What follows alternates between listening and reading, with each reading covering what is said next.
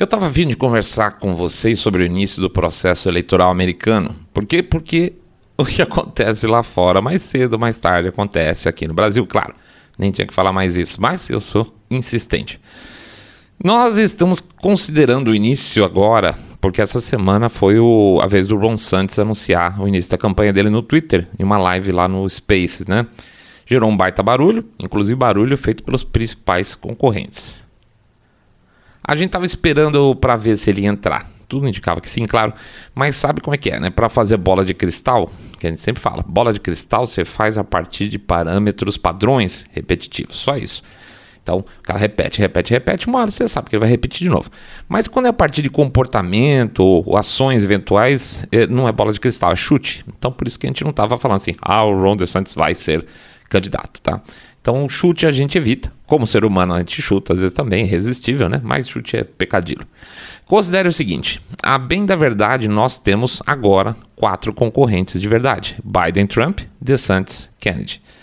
O Robert Kennedy, né? Tem outros menores, aqueles que um dia você vai entrar na Wiki no futuro e vai ver, nossa, esse cara era candidato a presidente? Nossa, eles, alguns deles nem chegam à primária, outros chegam na primária e vão a, a avançar um pouco aí para ganhar espaço político futuro, né? Ou porque tem interesses menos lícitos para participar de campanha, se é que vocês me entendem, tá?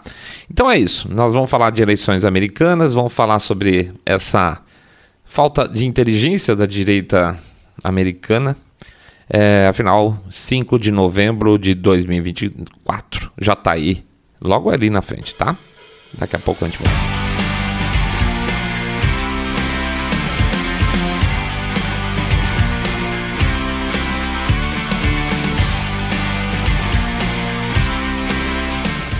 Me permite, eu vou até fumar nesse episódio hoje.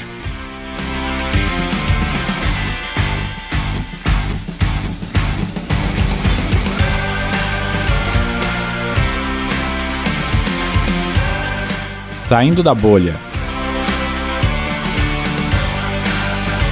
Menos notícia, mais informação para você. Aí pessoal, eu ando com um bode enorme do nosso povo, tá? Mas vamos lá. Na última terça-feira aconteceu o lançamento oficial da campanha do DeSantis à presidência dos Estados Unidos. Claro que, imaginando-me eleitor lá nos Estados Unidos, eu votaria um candidato republicano. Ou não votaria, tá? É, lá não é obrigatório, isso é uma maravilha.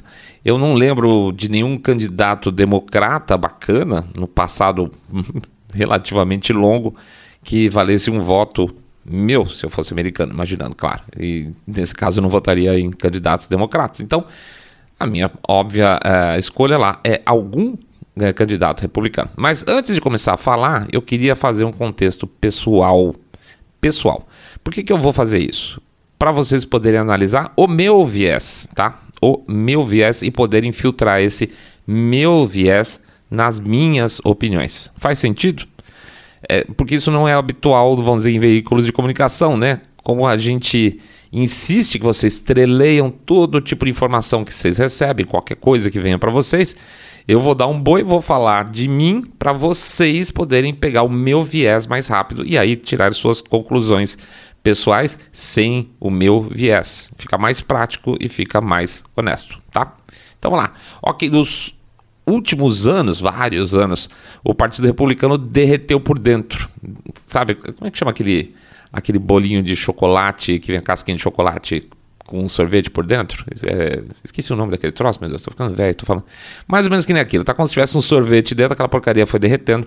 Foi derretendo dentro das próprias paredes. Você olhava, o Partido Republicano estava lá, mas por dentro tinha praticamente mais nada. E ao, aos poucos ele foi se reconstruindo.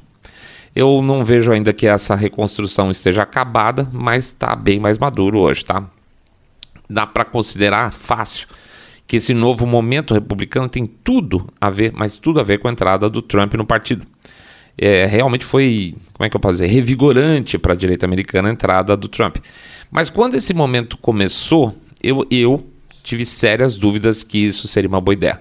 Na eleição que o Trump ganhou, e ele teve um excelente desempenho no período pré-eleitoral, tanto que ganhou a vaga do partido, né? O Trump não era o meu candidato mesmo, tá? Não era mesmo. O Trump nunca foi republicano, é, nada, ele não era um cara com perfil republicano.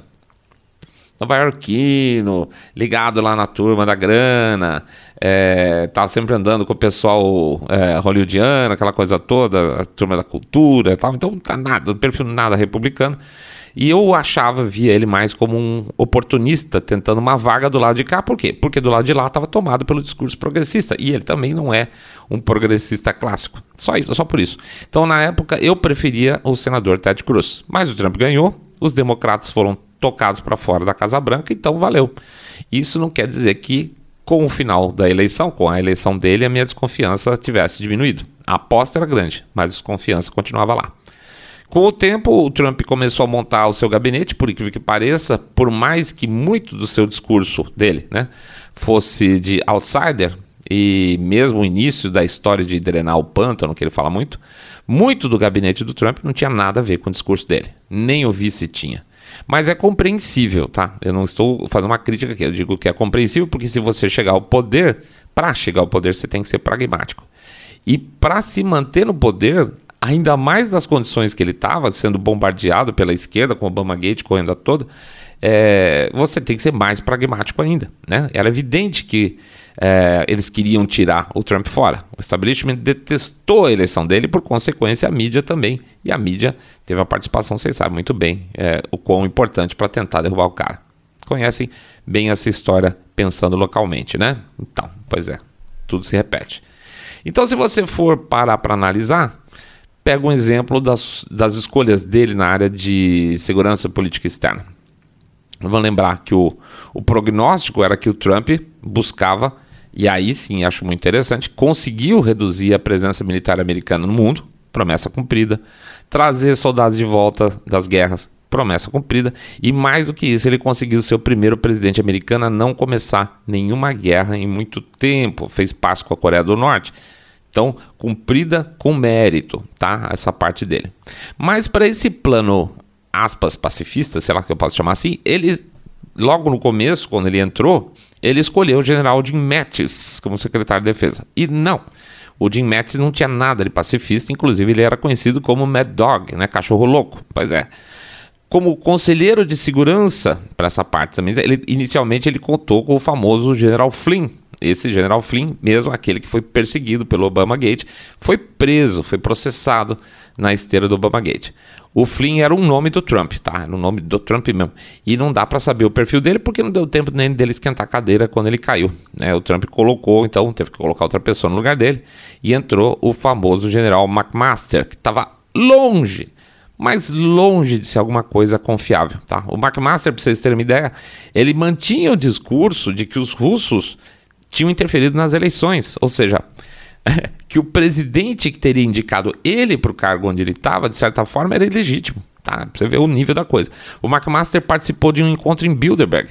Que, para quem não sabe, Bilderberg é, é como se fosse a chefia do Fórum Econômico Mundial, tá?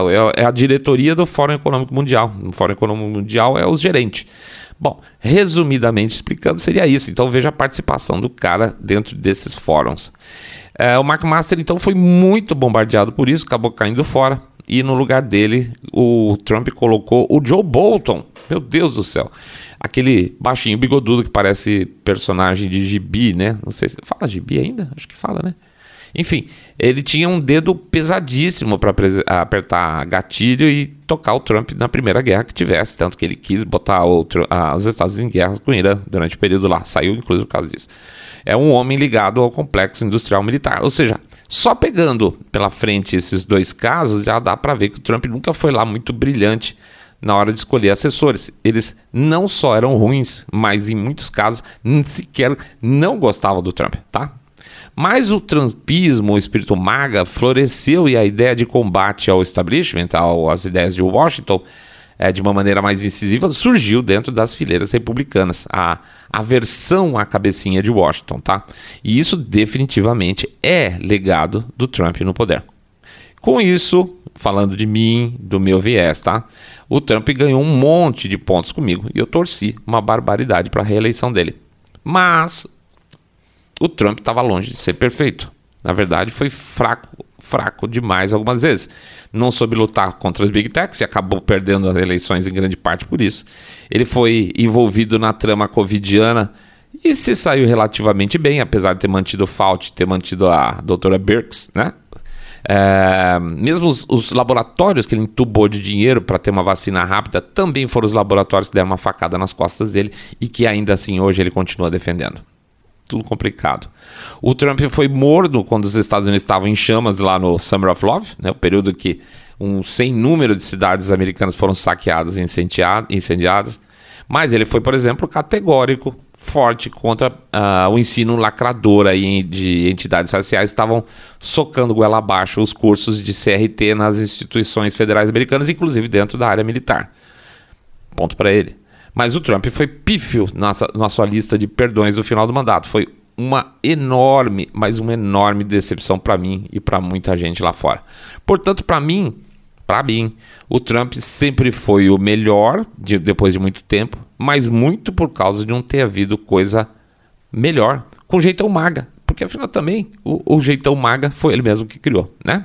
Então, complicado. Portanto, em termos de viés, descontem de mim o seguinte: o Trump já me impressionou e me desapontou um grande número de vezes e muito dos dois lados. Eu não tenho paixão por ele, mas não consigo negar que foi ele sim que mudou a política americana nos últimos 12 anos. É difícil eu ter uma posição a respeito dele, mas afirmo desde já que eu não sou fã do cara, mas também não sou nada anti, tá? Beleza? Então, em frente. Dito isso, já falei então do Trump até o início do, do final do governo dele, na verdade. Vou, vou esticar um pouquinho mais. O Trump passou então pelo, pelo episódio lá de 6 de janeiro com força, se saiu bem. Mas eu não sei, eu não sei mesmo, sendo honesto para vocês, eu não sei nem se ele poderia. Eu não vi o Trump defendendo a questão dos presos daquela data com a mesma paixão com que muitas dessas pessoas presas defenderam a ideia de que as eleições dele, a eleição dele havia sido abafada, tá? Eu não vejo Trump retribuindo essa confiança de maneira firme. Pode ser simplesmente porque isso não possa acontecer, tá? Não quero ser injusto, mas me soa como um débito. Depois o Trump já se posicionou como um candidato natural republicano, e faz sentido. E não é à toa que ele vem sendo perseguido judicialmente tá? Por isso que os caras estão na bota dele. Nossa, todos muito igual, né, gente? Mas apesar de tudo, não sendo mais presidente, a ideia de candidato natural é válida, mas não é definitiva. E aqui nós vamos começar a ter problemas nessa história e, e talvez aqui no futuro do Brasil também. Ninguém nunca questionou a candidatura do Trump à reeleição, agora. Mas também, calma, porque eu também não acho que a candidatura dele deve ser considerada escrita em pedra. Só pode ser ele, candidato único do partido, sem que ocorra primária. Primária é uma coisa fantástica e serve exatamente para isso, para que os eleitores de um determinado partido vejam quem melhor representa eles dentro de uma determinada situação. Então, nada é essa de candidato único e eu tenho direito natural a isso, tá? Porém, é evidente que ele acha isso, e isso não é bom. Na outra ponta do espectro, quem? Óbvio, o Joe Biden. Eu não acredito que os democratas queiram ele realmente. O problema é falta de opções viáveis. Os democratas mais à esquerda detestam, por exemplo, a Hillary, detestam profundamente por ela ter dado uma pernada no Bernie Sanders nas primárias daquele ano lá que ela acabou disputando com o Trump, né? A Kamala, Kamala, todo mundo sabe, ele sabe, os democratas sabem que ela é uma anta, né? Portanto, não tem muito o que fazer. Por mais que o Biden esteja caducaço, é o que tem para o momento. E parte da imprensa está meio que nesse discurso também. Talvez parte da imprensa esteja, na verdade, torcendo para que ele chegue sem condições para efetivamente concorrer uh, à reeleição, sem ter que apontar uma alternativa que ela não existe. Talvez o Gary Newsom, o governador da Califórnia, no lugar dele. Que tristeza, né? Mas aí eis que entra o primeiro azarão mas é um azarão que pode embolar as coisas totalmente, tá, gente? Vocês podem, nós podemos estar tá falando do futuro presidente dos Estados Unidos aqui.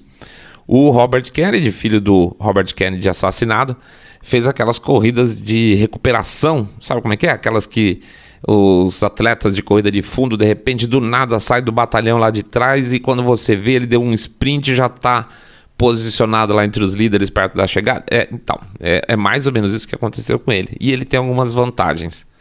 O nome, né, ele tem sido teoricamente, teoricamente um democrata fora da turma, tá? De verdade, ele não é ligado aos Obamas, não é ligado aos Clintons, não é ligado aos Bidens e afins. Então, ele é um cara de fora da turma. Ele é anti-establishment? É. O que pega bem para uma boa parcela de democratas, e aí é que tá. E para uma bela fatia dos independentes, que são aqueles que são fiel da balança nas eleições americanas. O Kennedy é um advogado ligado a causas ambientais e tem tretas fortes contra as grandes corporações, que dá um cheiro especial de heroísmo aos mais inocentes. É um enorme crítico dos, das políticas que foram usadas na pandemia, o que é bom, tá? Ele questiona a vacina e fortemente também as Big Pharma, o que também é muito bom. E parte desse seu sprint final foi impulsionado, inclusive, por esse discurso de questionamento. O Kennedy hoje nas primárias não ganharia do Biden, não mesmo, mas a gente não sabe exatamente o que será do Biden daqui a um ano, né? Pois é. Portanto, caso a, a Casa Branca comece a cair para o Biden, seja por motivos de saúde, seja pelas investigações que estão sendo feitas no Congresso americano agora, pode ser que o segundo melhor colocado nessa corrida no momento tenha chances reais de uma indicação e que esse cara teria que ser o Kennedy. Ora, quem diria? Aliás, até pela morte do pai, o Kennedy também tem um discurso, apesar de não muito vigoroso, de crítica ao Deep State. Tá? É uma versão soft. Mas ainda assim, não seria o candidato, até por isso, inclusive, não seria o candidato das corporações. Não é o candidato do Wall Street, não é candidato nem dos de armamentos, não é candidato da Big Pharma, não é candidato da Big Tech, não é candidato da imprensa. Nenhum deles vem Kennedy com bons olhos. E eu confesso que eu também não. Não é porque ele não gosta de tudo isso que eu gosto dele, tá? Eu simplesmente tenho alguma coisa nele que eu não confio, tá? É racion... não é racional. Vou ser muito franco para vocês. Tem algo além dele estar tá no partido errado, né? Muito bem. E aí entra De Santos. Também tem vais e vens. Eu tenho vais e vens eternos com os De Santos. No começo me irritava muito porque ele tentava ser uma meio uma cópia tropical do Trump, tá? Os mesmos maneirismos, mesmo as expressões corporais, dá para ver que ele foi treinado para isso. Esse tipo de coisa me passa a impressão de gente fake. Mas o DeSantis fez coisas de uma forma que o Trump não fez. Por exemplo, se existe um problema com as big techs, ele vai lá e passa uma lei. Se existe problema relacionado com o ensino de gênero nas escolas, ele vai lá e passa uma lei. Tem problema relacionado com aborto, ele vai lá e passa uma lei. E isso honestamente, é o que eu espero de um governante. O DeSantis manteve a Flórida aberta, maior parte da pandemia, ao contrário de muitos outros estados. E assim por diante. Enfim, como governante, ele me convence, como figura, não muito. Tá aí. Então, apesar de existirem outros candidatos menores, considerem duas brigas aqui: Biden versus Kennedy, Trump versus DeSantis. E eu quero focar nesse último grupo, porque é, minha, é, é, é a minha birra com a direita que várias vezes está aí com a mão na taça. Tá fácil esse ano, a próxima eleição para os republicanos. Então é aquela coisa: está com a mão na taça, escorrega na banana e dá de bandeja para a esquerda, para os progressistas. É essa história eterna nossa. E, lembrando que não obrigatoriamente esquerda e progressista é a mesma coisa, né? Vale não misturar as coisas. Qual é a minha birra? É, e a minha birra é grande nesse momento é a postura do Trump e dos agentes de comunicação dos dois lados da disputa. A coisa nem tinha começado formalmente e já começou uma forte troca de mísseis, principalmente vindos de Trump e dos seus correligionários, tá? Isso é fato. Enquanto uma parte importante da base republicana ainda sonhava com o sonho inocente de uma chapa tipo Trump-DeSantis, é, presidente vice, as pontes que poderiam ligar essas duas candidaturas já estavam sendo derrubadas na caruda faz tempo. Por quê? Difícil ler o porquê, mas o que fica claro é que são água e óleo agora, tá? O que é surpreendente para muita gente, porque afinal de contas não é tudo maga, né? Pois é, em princípio seria. Gente, é, essa é a cara da direita, me desculpe. Eu sempre tenho a impressão que existem diferenças mais irreconciliáveis dentro da direita do que da direita com a esquerda, o que é uma bela de uma bosta. A eleição nacional explicou, nossa, aqui, mostrou isso de uma forma também que não dá para negar. Agora mesmo, agora mesmo, né? Mesmo, mesmo agora, nesse momento nós estamos passando no Brasil um período cabeludíssimo de política é, da história política brasileira. E lá estamos nós discutindo quem apoiou o que, que deveria ter dito quem e quem falou. Parece um bando de candinha e nós estamos indo candinhamente indo para o lado do lobo. Ah, mas se eu sair da bolha, como é que será que a Venezuela chegou nessa situação que está hoje? Assim, exatamente assim como a gente está hoje. Vocês acham que a Venezuela tinha ou ainda tem uma oposição unida? Vocês acham que Maduro segura as pontas lá porque tem maioria da, de apoio da população? Claro que não. Mas se a oposição quebra, meu amigo, fica. A gente tira sal da Argentina, mas vamos ver o que vai acontecer na próxima eleição por lá. Vamos ver. Vamos ver o que juridicamente vai acontecer na eleição da Argentina. Vamos aguardar para ver se a gente vai poder tirar tanto sarro mais lá no futuro. Mas voltando, mal começam os movimentos de campanha lá nos Estados Unidos para ver é, uma primária republicana. E primária é uma coisa muito legal, né? É a expressão do eleitor o Trump do nada começa a chamar o DeSantis de sanctimônios, começa a botar apelidinho e começa a aparecer mil memes na, na no Twitter. Pra quê, gente? Pra que merda é essa? A, a direita vai discutir agora a ideia com meme. É essa a modernidade que conservadores, liberais clássicos, centro-direita, qualquer porra dessa, é, vai celebrar agora. Nós somos modernos porque a gente discute ideias a partir de meme ou de apelido colocar apelido em tudo para substituir argumento. Porque Trump é melhor que Santos, o DeSantis? Por que, que o DeSantis é melhor que o Trump? É assim que as pessoas votam. Eleitores normais votam por isso. Tá? As redes sociais fazem graça, mas os eleitores normais votam por isso. Quer saber por que um é melhor que o outro. Não tem é, eleitor de verdade quando se cultua A ou B. Culto gera barulho, barulho gera voto, mas não o suficiente para eleição. Quem define eleição é o eleitor comum, que não twitta, que não faz meme, que não ouve podcast, ou nos Estados Unidos que é independente. Que porcaria, que lixo está sendo é, preparado como estratégia para a discussão das ideias republicanas dos Estados Unidos hoje. Vou pegar um caso, primeiro dia da campanha do DeSantis. Ele faz lá a live dele lá no Twitter.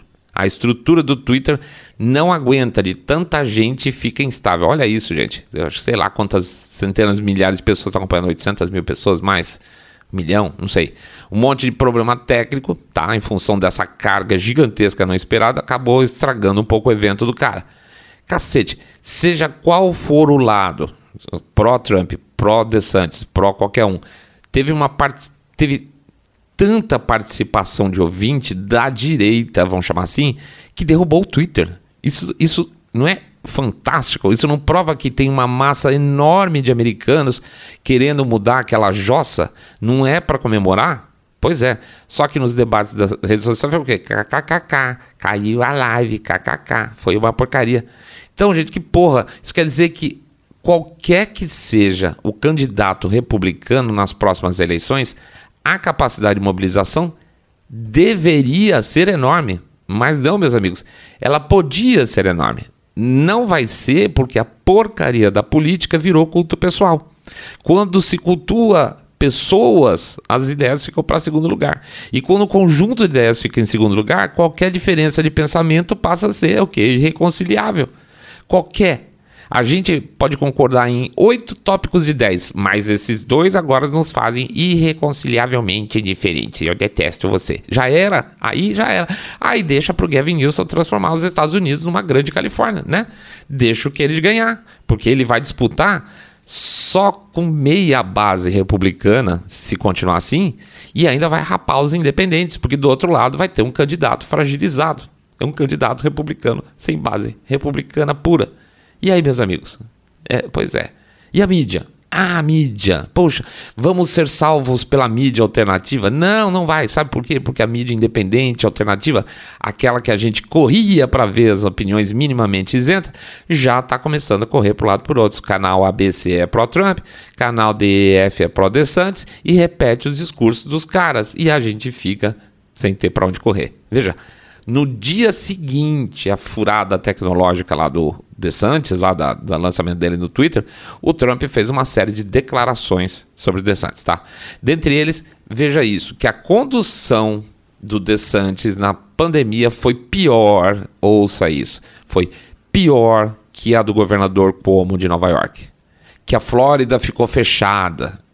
Cara, o Cuomo, o governador Cuomo de Nova York, matou, e devia estar na cadeia por isso, alguns milhares de velhinhos. 15 mil, 20 mil, não se sabe exatamente, mas alguma coisa nessa ordem. A bobagem, as, as tretas, as malandragens que foram feitas durante a, a condução da política da pandemia em Nova York matou milhares de velhinhos, tá?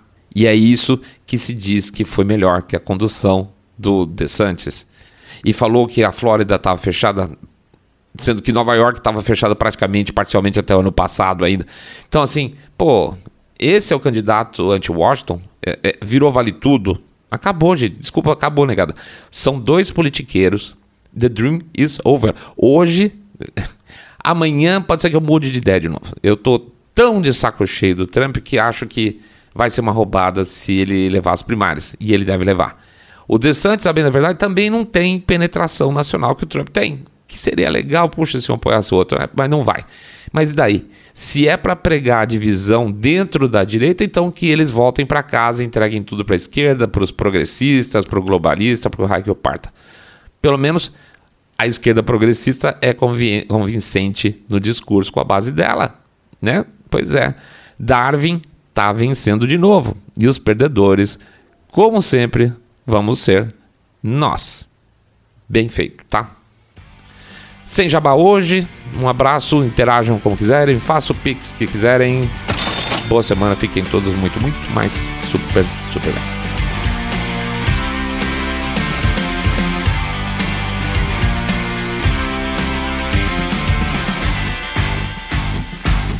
Saindo da bolha.